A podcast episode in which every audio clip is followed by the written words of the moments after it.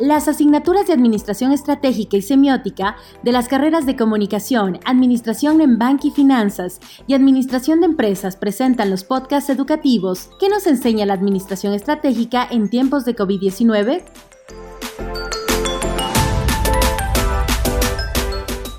Bienvenidos al programa que nos enseña la Administración Estratégica en los tiempos de COVID.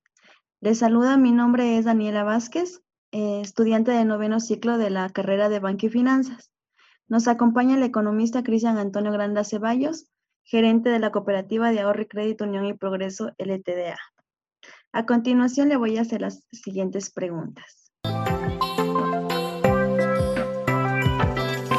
Podcasts educativos ¿Qué nos enseña la administración estratégica en tiempos de COVID-19, una buena práctica de innovación docente auspiciada por el Vicerrectorado Académico a través de la Dirección de Innovación, Formación y Evaluación Docente de la Universidad Técnica Particular de Loja.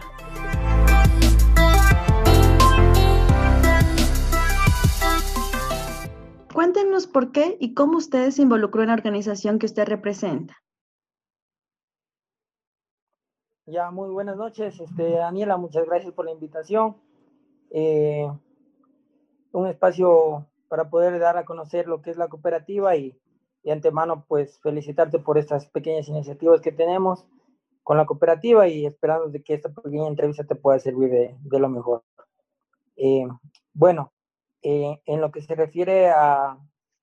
a, el incentivo que tenemos, que tuve personalmente para poder ingresar a, al sistema financiero, pues eh, amerita recordar que, que la carrera eh, amerita mucho, mucho este ámbito y, y bueno, el hecho de, transcurrir en el tiempo y, de que se presenten las oportunidades a lo largo de, de mi carrera personal, pues, eh, y las circunstancias en las que yo he podido sobresalir, pues, tuve la oportunidad, la pude aceptar y ah, pensé estar un corto tiempo, pero a lo largo de, de, toda mi carrera profesional, pues lo que me fui formando fue mi principal motivación, la gente y, y el servir a la sociedad, el, el, quedarme y involucrarme en el sistema financiero, de tal manera que a la larga, pues ya se ha convertido en, en una forma de vida, en servir a la sociedad y, y es por eso que, que, bueno, ahora en la actualidad estoy dentro de lo que es el, el, tema cooperativista. Ya. ¿Cuántos lleva años usted en el cargo actual? Bueno, dentro del cargo como gerente voy como tres meses, pero eh, yo estuve casi alrededor de tres años y medio como jefe de crédito. Como es una cooperativa segmento 5, una cooperativa pequeña, eh, estuve casi al frente de todas las operaciones, de todo lo que era eh, crédito y y lo que era inversiones y todo el ámbito de, de, del sistema gerencial, pero a lo largo de, del transcurso por hacer, por tener el conocimiento y, y, a la petición de, de los directivos, de, tanto de los dos consejos de administración y vigilancia, eh, amerita que, que, el trabajo que uno ha hecho durante todo ese tiempo eh, me puedan eh, dar la oportunidad de, de, estar como gerente ahora en la actualidad. Eh, así que yo estoy ahora prácticamente ya para cumplir los cuatro meses. Ya. ¿Cuál ha sido su mayor reto profesional? Bueno, eh, a lo largo de, de, desde el momento que yo llegué a, a la cooperativa Unipro, eh, fue eh, darla a conocer y dejarle un precedente aquí en la, en la, en la ciudad de Loja y a la larga, pues con el transcurso de, de los años y con el esfuerzo que uno ha, ha realizado, eh, y ha sido eh, dejar eh, eh, el nombre de la cooperativa como en los micro, en los microempresarios, en, en los pequeños productores, en, en, las personas de bajos ingresos, donde no, a medida de, de, las posibilidades no son aceptados en las cooperativas de segmento 1, hemos podido generarle confianza y generar un, un nombre en ese, en ese tipo de, e, en ese segmento. Entonces, de tal manera que para mí dejar y dar a conocer el nombre de, de la cooperativa ha sido mi, mi mayor logro, mi mayor logro como, como funcionario de la cooperativa. Entonces, el, el que ya el, el, pequeño productor vea en,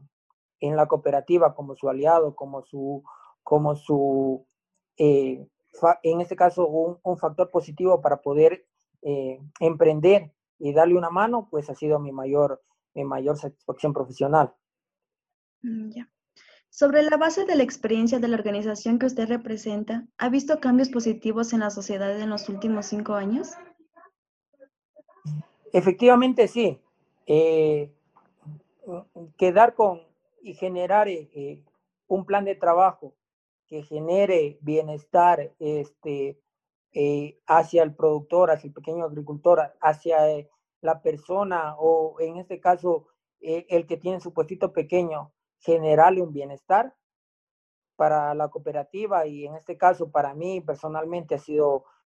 mucha satisfacción porque hemos hecho en el último, en el último tramo de, del año, hemos hecho una pequeña evaluación y hemos visto que que los eh, pequeños agricultores han generado eh, un poco de, ingresos. En realidad, cómo empezaron y cómo están ahora, eh, para mí y para la cooperativa me imagino que, es algo satisfactorio porque nosotros empezamos con, una meta de, de, poder incluir a las personas que tanto en segmento 1, en segmento 2 no eran escuchadas. Entonces, nosotros a lo largo del tiempo hemos eh, generado una confianza con ese tipo de, de, negocios en el cual a la larga vemos un gran futuro ahí. Mm, ¿Cómo aplicaría su empresa la administración estratégica en la nueva normativa? Ya, eh, nosotros eh, como cooperativa a la larga siempre estamos sometidos a cambios. Entonces, estamos siempre preparados para cada normativa, eh, para cada resolución y, nos adaptamos siempre al, al bienestar del socio, pero también dentro, regulando siempre nuestro marco normativo regulatorio, porque en realidad si nosotros manejamos desde, desde eh, el ente regulador que es la Superintendencia de Economía Popular y Solidaria, lo manejamos y le damos un, un poco de confianza y un voto de confianza, yo creo que, que sería para nosotros ideal eh, eh, y un poco y generar, y generar confianza con el socio, ya que nos basamos en, en lo que es el sistema cooperativista, tanto para, para el socio, para nosotros como cooperativa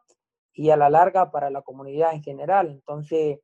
si nosotros nos apegamos bastante a la normativa y como estamos en cambios, siempre, continuamente en cambios, la cooperativa no, se adapta y genera siempre eh, planes de trabajo de acuerdo a cada normativa. A la larga que nosotros eh, siempre en cada resolución planteamos siempre nuestro plan de trabajo. Mm, ya. ¿Qué estrategias competitivas aplica su empresa actualmente? Ya, eh, bueno, actualmente por la situación que se ha dado de, de la pandemia y todo esto del COVID, nosotros nos hemos hemos cambiado algunas estrategias a lo largo de lo que hemos venido planificando durante este tiempo.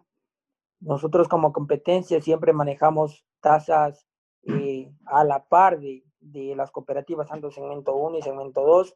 Tratamos de, que,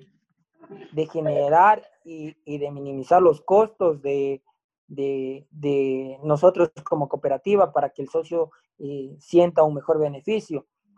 Pero en realidad eh, lo que son como cooperativa, las competencias que nosotros podemos tener eh, en realidad es eh, darle un, voto de confianza al socio, de generarle eh, una iniciativa como una buena educación financiera, de generarle al socio un, en el caso del negocio que tenga, generarle un plan de trabajo para que ellos se sientan respaldados, de que ellos puedan tener una idea de qué es lo que tienen que hacer y qué es lo que no deben de hacer entonces, como cooperativa, nosotros estamos en la obligación de generar este, eh, ese tipo de ideas. Y para nosotros sería una competencia,